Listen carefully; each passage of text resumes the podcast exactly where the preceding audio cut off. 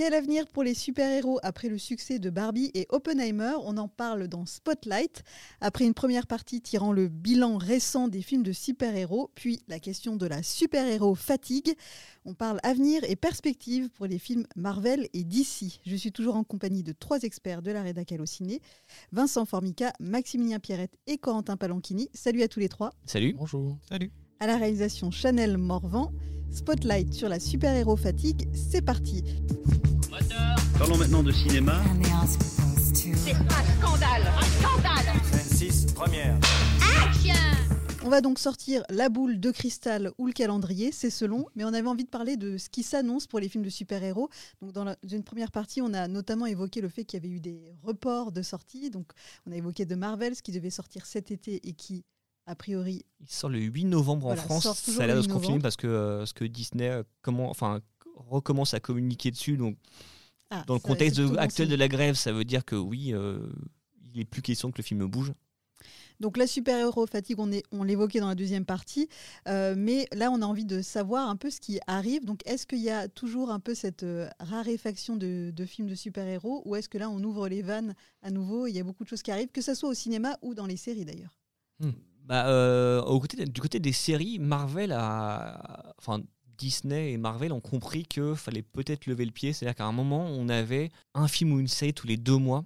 Vraiment, en fait, une série se finissait, tu avais une semaine, de, avais une semaine de, pour souffler, il y avait un film, et ainsi de suite. Et ils se sont rendus compte qu'ils avaient un peu quand même levé le pied. Donc il y a moins de séries prévues cette année. Ça, c'est fait exprès. Ça n'a rien à voir avec la grève qui est en cours et qui fait que les perspectives sont assez floues parce que euh, il y a des films dont le tournage a été arrêté. Je pense notamment à, enfin Blade, le tournage n'a pas été arrêté, c'est qu'il a toujours pas pu commencer. Euh, et, puis euh, il faut réécrire le film. Mais Deadpool 3 était en tournage quand la grève des acteurs a été lancée, donc forcément ils ont, dû s'arrêter. Mais là, Disney avait décidé de, de, sortir moins de séries cette année. Et là, donc le 6 octobre, il y a la saison 2 de Loki, qui a de grandes chances d'être la dernière série Marvel de l'année. Sur Disney Plus, Loki. Disney Plus, ouais.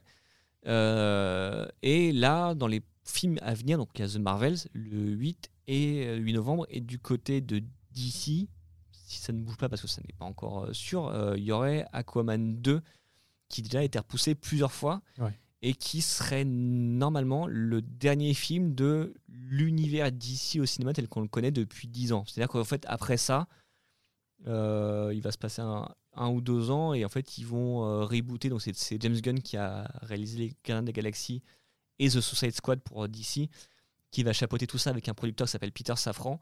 Et donc là ils sont en train de travailler dessus. Ils ont annoncé les premiers films, notamment un nouveau Superman, un nouveau Batman. Donc ce sera un tout nouvel univers connecté. Peut-être qu'ils euh, vont reprendre des éléments des précédents, mais ça, reste encore flou. Normalement, Aquaman 2, c'est c'est genre la fin d'une ère et, après le début d'une autre. Donc pour l'instant, la fin de l'année va être assez calme par rapport à ce qu'on a pu connaître euh, d'autres années parce que il euh, y, a un film dans chaque camp et une série au milieu. Mais vous en faites pas, il y a du super-héros qui arrive encore. Hein, voilà. Pour 2024, 2025, euh, oui, bah après, y a pas mal de trucs. Avec hein. un embouteillage, alors soit tout va être décalé, parce qu'en général, c'est un peu ce qui, a, ce qui est arrivé pendant le Covid. C'est, comme on disait la, fois d'avant, sur quand tu as un univers connecté et que les films se suivent, bah, si t'en bouges un, il y a un effet, il y a un effet domino. Alors des mhm. fois, en fait, il y a des films qui échangent leur date de sortie. Par exemple, euh, cette année, on a eu Ant-Man 3 en début d'année et euh, on aura The Marvels à la fin. Et au début, il était question que les films, les films sortent dans l'ordre inverse. C'est-à-dire qu'en fait, on aurait dû voir The Marvels avant Ant-Man 3. ça a été euh, ça a été changé pour des raisons diverses et variées qui sont l'une des principales rumeurs, c'est une question de post-production. La post-production est beaucoup plus lourde du côté de, de The Marvels que de Ant-Man 3 qui aurait pourtant dû passer beaucoup plus de temps sur la post-production. ça lui aurait pas fait de mal, ouais. mais, euh, mais voilà, donc euh, euh, ouais, les films Marvel, là, avec les grèves qui, bah, qui ont entraîné des reports, ça fait que on n'aura peut-être pas beaucoup plus de films en 2024. Ça va juste se reporter sur 2025 et 2026 et peut-être 2027, ce qui est très flippant de dans cet horizon-là, même si bon, on a connu ce running gag avec Avatar pendant, pendant des années, ça continue, puisque Avatar 5 est désormais prévu pour euh, genre un truc comme genre 2028. Donc on a le temps de, on a le temps de, de voir venir. Mais là, l'horizon euh, de la fin d'année, qui pour l'instant pourrait se résumer à la grève, bah, on devrait quand même avoir des films de super-héros, au moins The Marvels, comme je disais tout à l'heure. Euh, Là, c'est Disney a l'air de nous, même en France, de dire oui, oui, le film sort bien le 8 novembre. il y a la nouvelle bande-annonce et une nouvelle affiche. Ça veut dire que eux, ils y croient. Est-ce que ça va être un des films où ils vont faire un test de est-ce qu'on peut sortir un gros film comme ça sans promotion et voir si ça marche? Peut-être, puisque Dune, lui, ne sortira pas au mois de novembre comme prévu, mais en mars de l'année prochaine. Donc pour l'instant, on a un horizon qui est à la fois clair pour 2023 et très flou pour la suite. Oui, parce que euh, Craven, il est à quelle date maintenant euh Fin août 2024. Ouais, Alors qu'il devait sortir euh, début octobre de cette année. Oui, c'est ça, il était quasi enfin, il était terminé en tant que tel. Quoi. Donc, ah oui. Ils l'ont beaucoup repoussé. Donc ils sont quand même prêts à repousser des films qui sont là, à l'instant T, où on parle quasi ou terminé, à près d'un an. Quoi. Donc ils sont clairement en train de poser leur bille pour justement, c'est là où tu vois que euh, super-héros fatigue ou pas, euh, surprise Oppenheimer ou Barbie ou pas, euh, la question du calendrier reste essentielle dans la sortie de certains films et ils vont pas ils vont pas s'amuser à, sortir un film comme Craven, je sais pas au mois de mars. il y a quand même des, des, dates qui restent emblématiques et genre là à la fin de l'été, c'est enfin ou, même la mi-été, ça reste symboliquement assez fort dans le fait qu'il croit en le film et il pense qu'il va faire ses entrées euh, l'été. quoi. Oui, puisque ce qui joue aussi, c'est que les studios, euh, ils préemptent des, euh, des, dates de sortie, des fois pour des films où c'est marqué genre Untitled Marvel Movie numéro 5, c'est-à-dire qu'en fait, c'est juste qu'ils disent on sortira un film à ce moment-là, on ne sait pas encore lequel ou on ne dit pas encore lequel.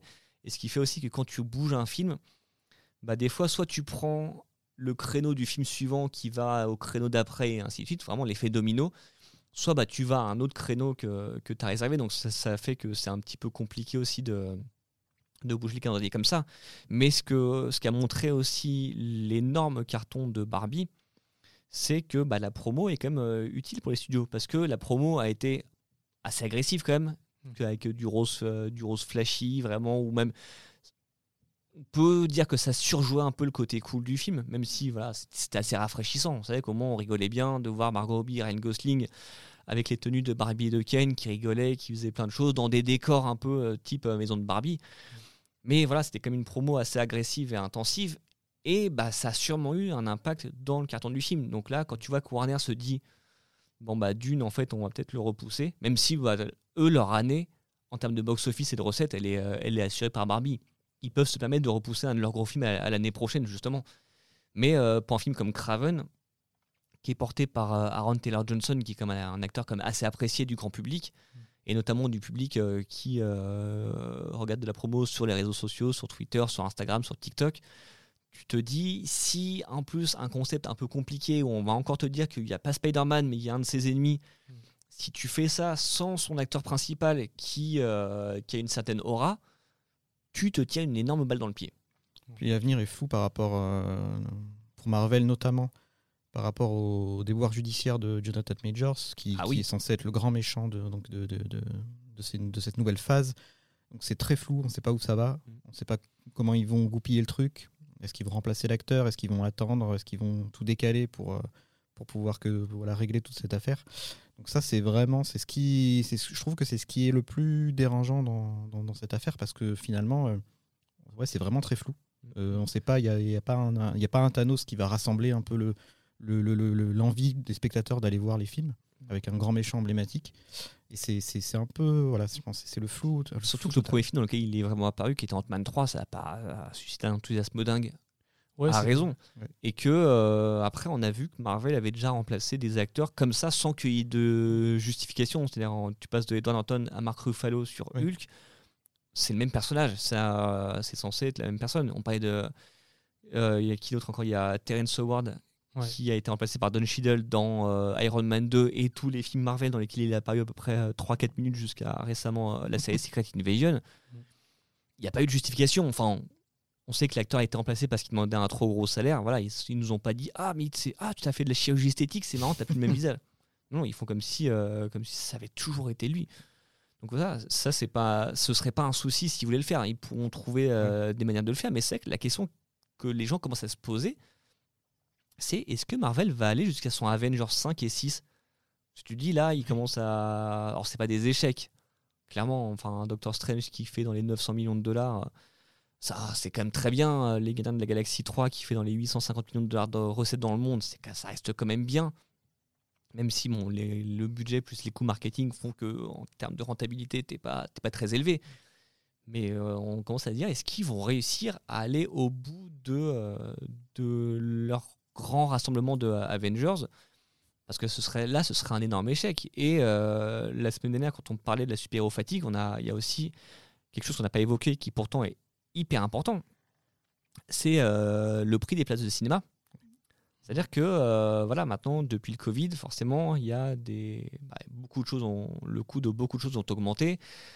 Les salaires n'ont pas forcément augmenté autant. La précarité, elle aussi, elle a bien augmenté. C'est euh, l'un des gros sujets en fait qu'on peut plus peut plus éviter. Et maintenant, te dire, je vais aller payer dans les 15 balles, si ce n'est plus, parce qu'après, euh, sans compter la confiserie, euh, les suppléments pour la 3D, les choses comme ça, le parking si tu vas en voiture, enfin, il y a plein de, plein de données à prendre en compte. On va dire, et je vais payer une vingtaine de- d'euros pour aller voir un film, j'ai l'impression de l'avoir déjà vu 10 fois, alors que je pourrais attendre euh, 18 mois pour le voir sur, euh, sur Disney+, bah, ça joue aussi.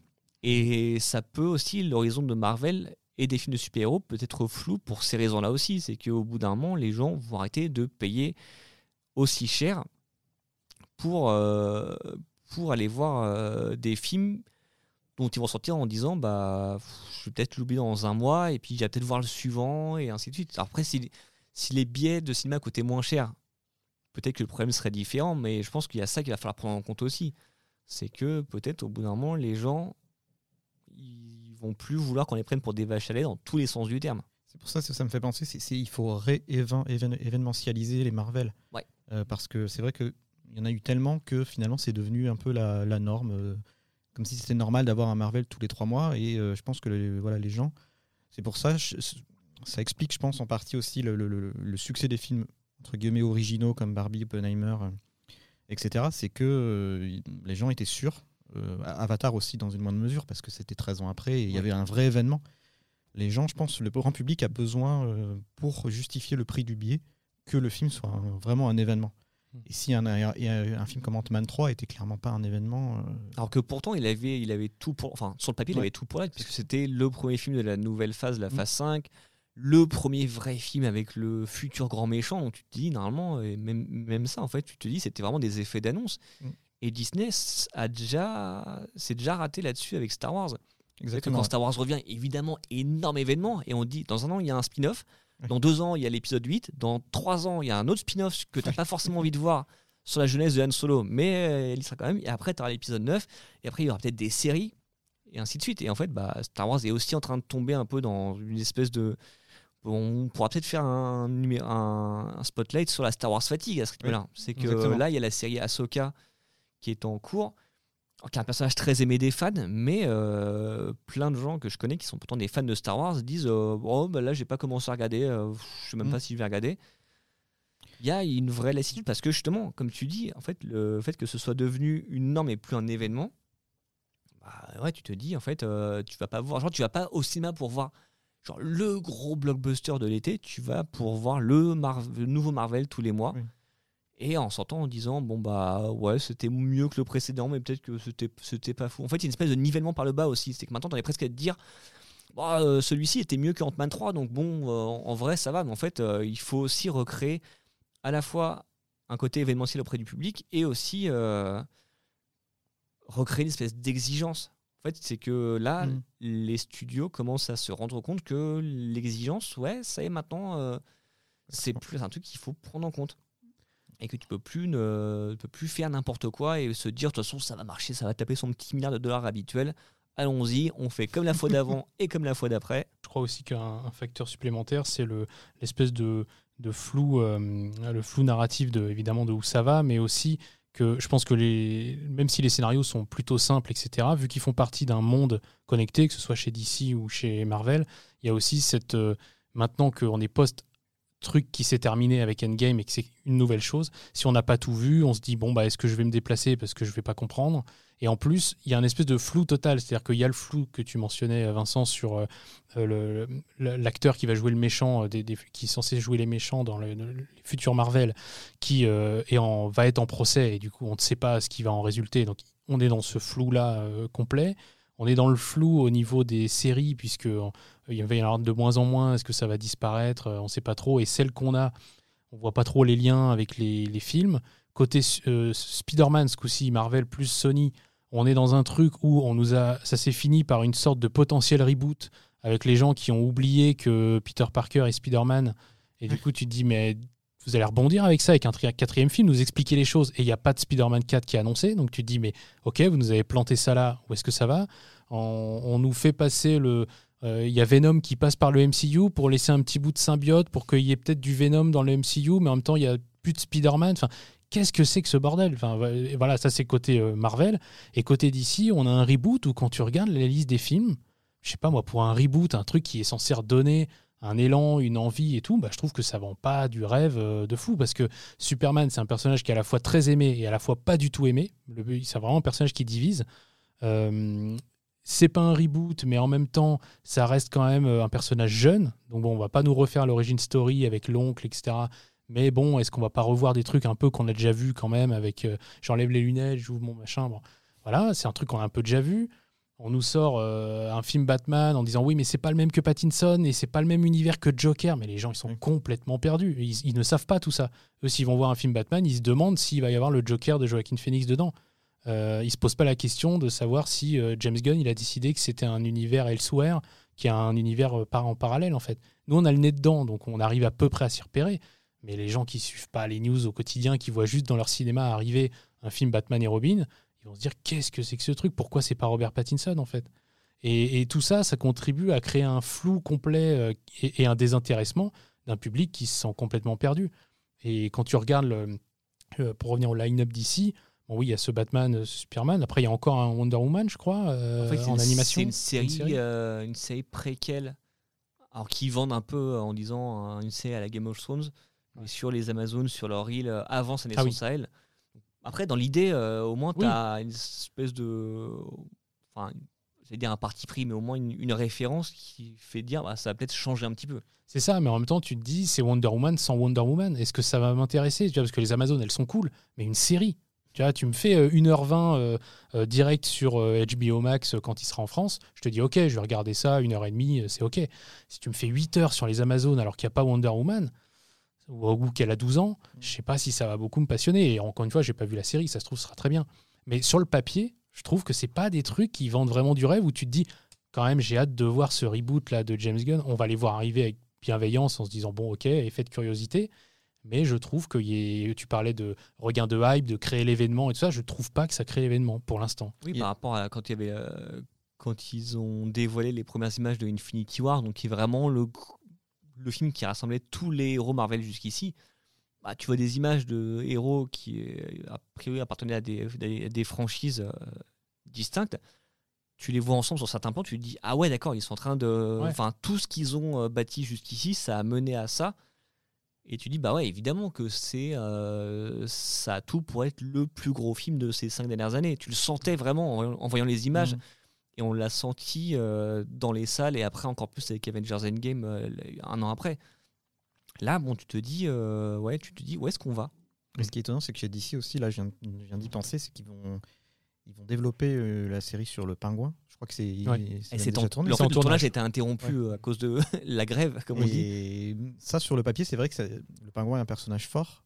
Et peut-être qu'ils, je pense qu'ils doivent vraiment miser sur des personnages forts que les gens connaissent et pas Bah oui. peut-être des. Mm.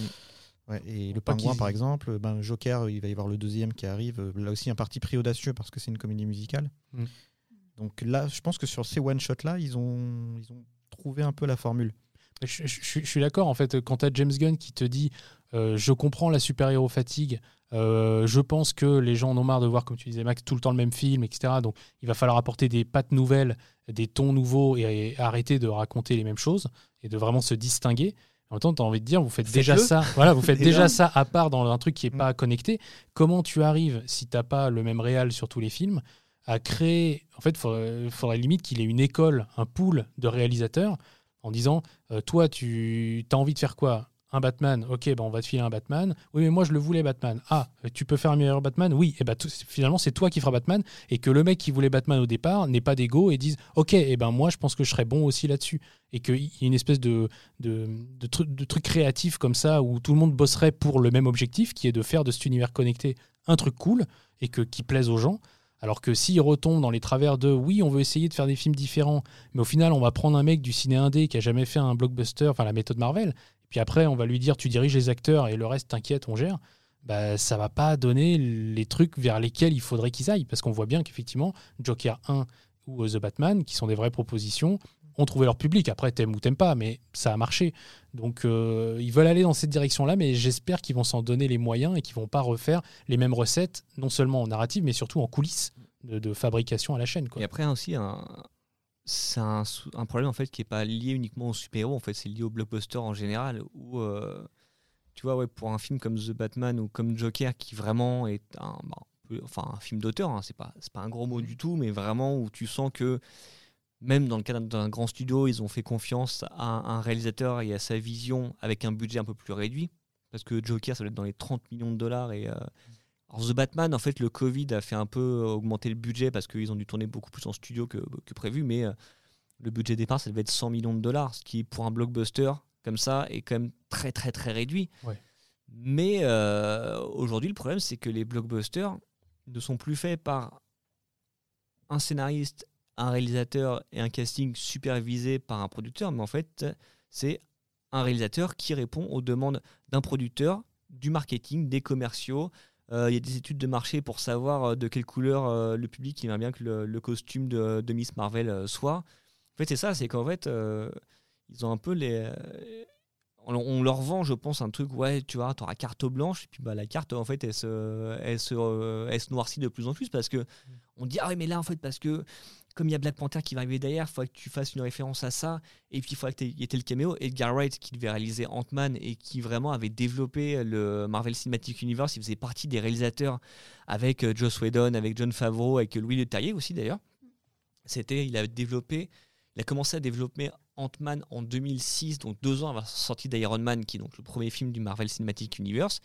Il a claqué la porte trois semaines avant le tournage parce qu'on a réécrit le scénario dans son dos. On a voulu lui imposer des caméos que lui ne voulait pas. Euh, il avait un ton, je pense que à l'échelle du Marvel Cinematic Universe, le ton, ça aurait un peu détonné, mais ça aurait été bien. On aurait quelque chose d'un un peu différent. Parce que quand on connaît le cinéma d'Edgar Wright, il aime bien casser les codes et jouer avec les codes de ce qu'on connaît.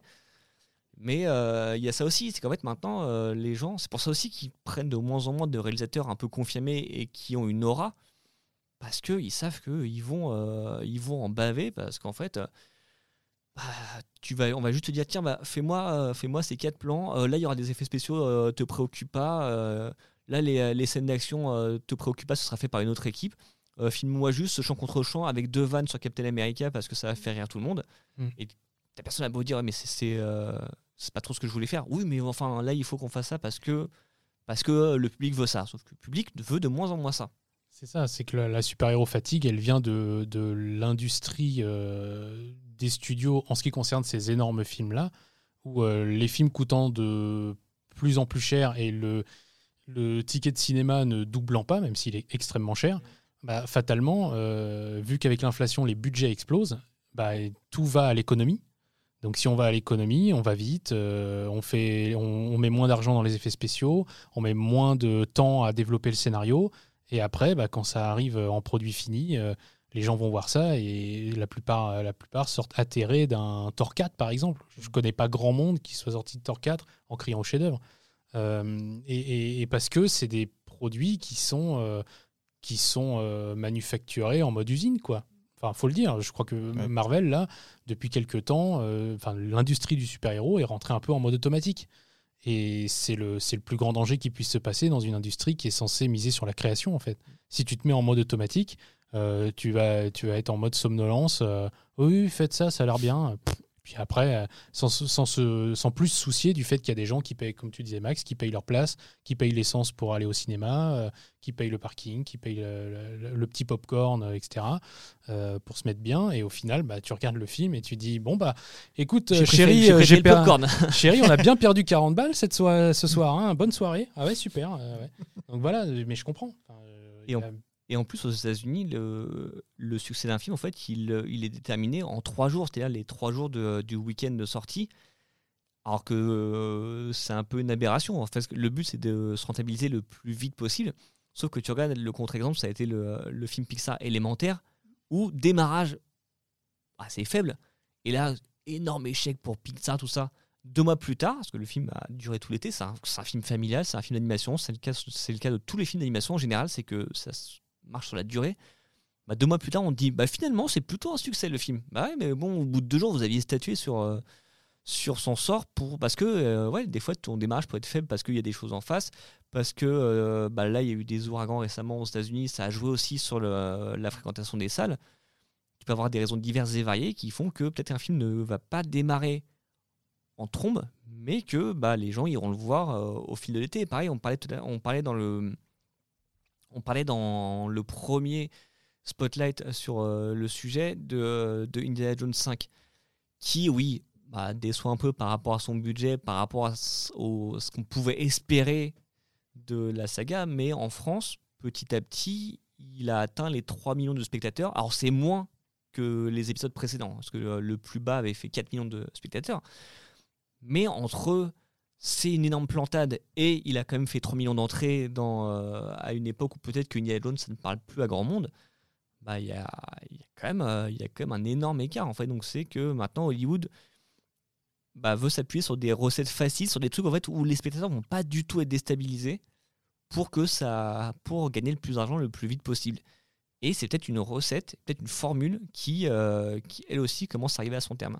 Bah, merci beaucoup à tous les trois, Vincent Formica, Maximilien Pierrette et Corentin Palanchini. Chanel Morvan était à la réalisation. Merci beaucoup. C'était donc Spotlight consacré à la super-héros fatigue déclinée en trois parties. C'était la dernière partie. Vous pouvez écouter les deux premières sur la chaîne Allociné Podcast et je vous incite à vous y abonner si ce n'est pas déjà le cas. Vous retrouverez toutes nos autres émissions, dont Voix Ouf et plein d'autres bagarres. Euh, vous pouvez vous abonner sur toutes les plateformes habituelles de podcast. À bientôt pour un nouvel épisode. Salut Salut Salut. Salut. Allociné,